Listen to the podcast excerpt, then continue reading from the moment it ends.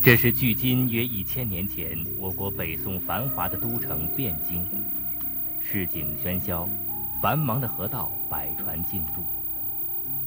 如今历史上这一幕早已烟消云散，这些木质的巨大河船也已经淹没在深邃的年代中。但用于建造这些木船的造船技术，却流传在世界造船史上。有些发明，比如舵，直到今天。还在各种船舶上被广泛应用。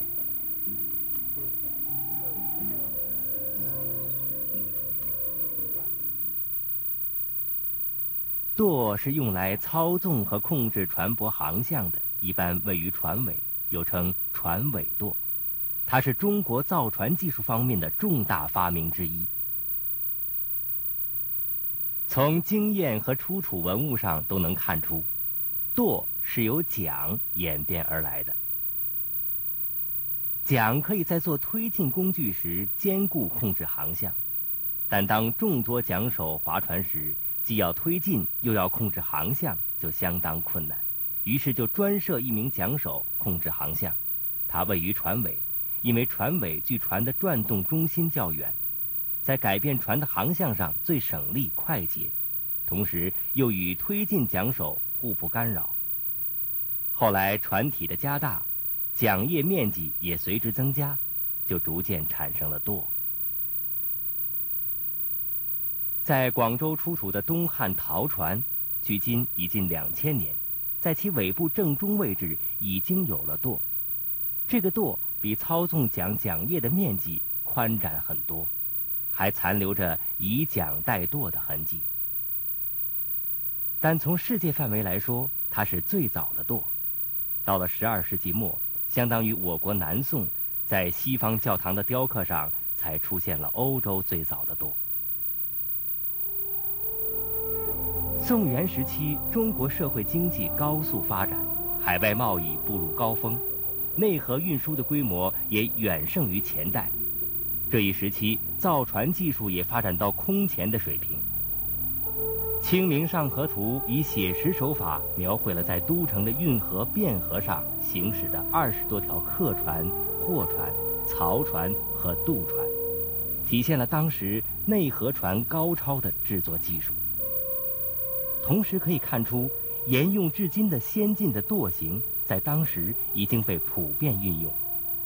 从这些作品和后来人们仿制的模型上，你能看出。古代聪明的造船者根据不同水域为舵设计了不同的外形。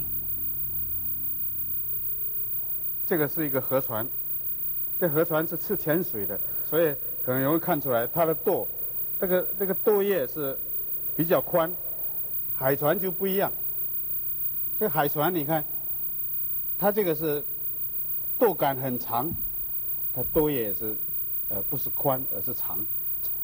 它以后到海深水里面去，就把这个舵可以深插得很深，越深，就它的舵效就越高。河船的舵叶扁而宽，原来是为了适应河道水浅，舵叶不会触到河底而受损。但在这里，最具智慧的技术点是舵杆和舵叶摆放的位置。这个这个舵叶是比较宽。而且这个已经有平衡舵的意思。你看这个这里平衡了这一块，这块面积伸出来了，就在这个杆的中间多了这一块，就将来操作的时候，两边力量有一定的平衡作用。这种舵叫平衡舵，是当时世界上最先进的舵。从《清明上河图》可以看出，平衡舵已经被普遍使用。似乎是为了印证这幅名画描绘的历史真实性，一九七八年在天津市静海县出土了一条北宋末年的木船，这条船的船尾就设有平衡舵。平衡舵的特点是舵杆安插在舵叶的中间，舵杆前后都有舵叶，转动起来会省力。至今在全世界应用最多的正是平衡舵。让许多历史学家和造船史学者兴奋的是，一九七四年在福建泉州海边出土了一条南宋末年的海船。一般来说，先进的造船技术更多体现在海船的制作中。历史上，我国福建打造的尖底海船名满天下。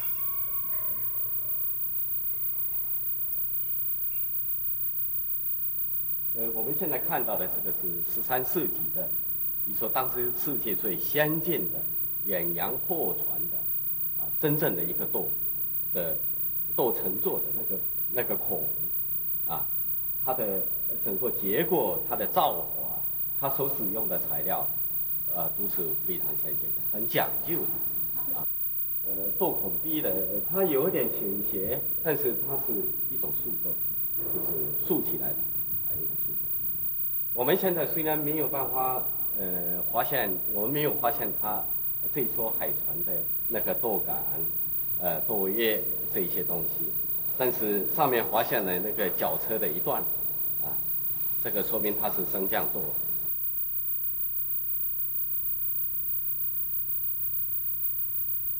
升降舵是舵的一种类别，当船进入浅水区域，舵就升上来，以免受损。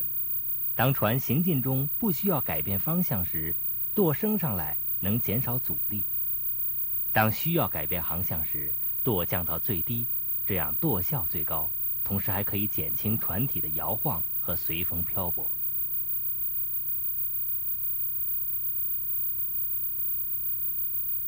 我国的海船体积很大，所以舵也相应的较大。这是出土的郑和船队曾用过的巨型舵杆，舵杆长达十一米多，有三层楼高，非二三十人莫能举。这么大的舵杆靠人工难以操作，只能靠绞车、绳索等成套设备才能操纵控制。所以，我们古代的海船一般都有这些设备。陈延航教授在模型上为我们演示了舵的操作。这里面它有两个动作，一个动作呢就是升降。这海船这个这个舵的升降啊，主要是因为到深水里面去的时候，它如果降到最低，那就它的舵效是最高；如果靠岸边或者浅水的时候，它这个舵就要升起来，是这样。这个操作呢是在这里面这个用这个绞车人在这里面搬搬动这个这个绞车的杠杆，然后这个升降的，这个是。海船里面最主要的特点，也就我们中国的舵的一个最重要特点，就是可以升降的这样一个特点。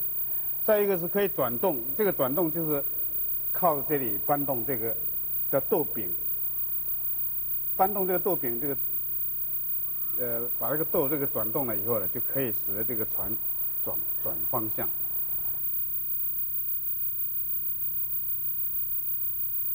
在平衡舵、升降舵外。中国的另一个发明是开孔舵，因为舵上有许多小孔，一般情况下，小孔不影响舵控制航向的作用，但它却能使舵在水中转动起来更容易。直到公元一九零一年，开孔舵才传到西方，在那以前，西方用煤做燃料的鱼雷艇虽然每小时可航行三十海里。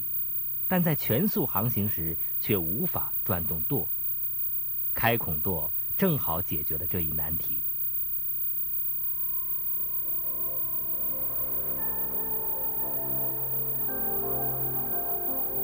舵的出现在船舶发展史上是一件具有重大意义的事，它与风帆、指南针一起，组成了保证船舶安全航行的三大条件。